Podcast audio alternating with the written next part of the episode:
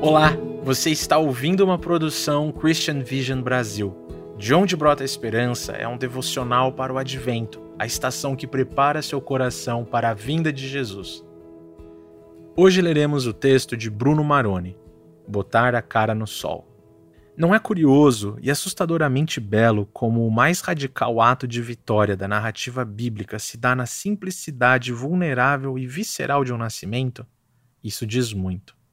O Eterno descortina-se em um cenário improvável, para contemplar ainda mais o relato que se passa em Belém.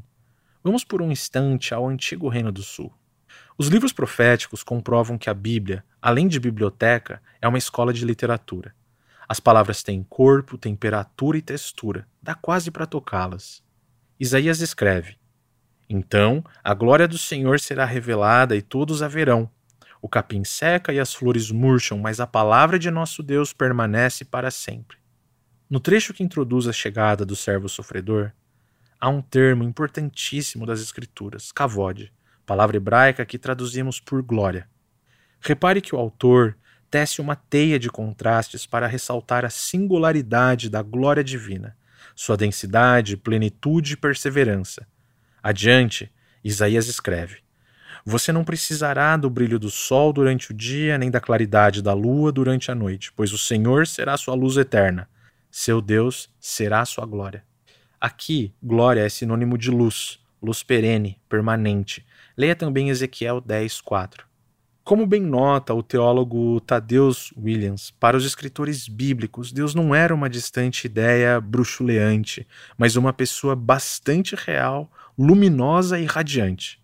Toda a cena, nada glamurosa, mas veementemente gloriosa, de Belém testemunha isso. Deus não é uma ideia distante. Ele se revela como um Deus que se gloria em doar-se como o denso sol que irradia a luz. Luz tão real quanto a que nos atravessa à beira do mar no verão, sabe?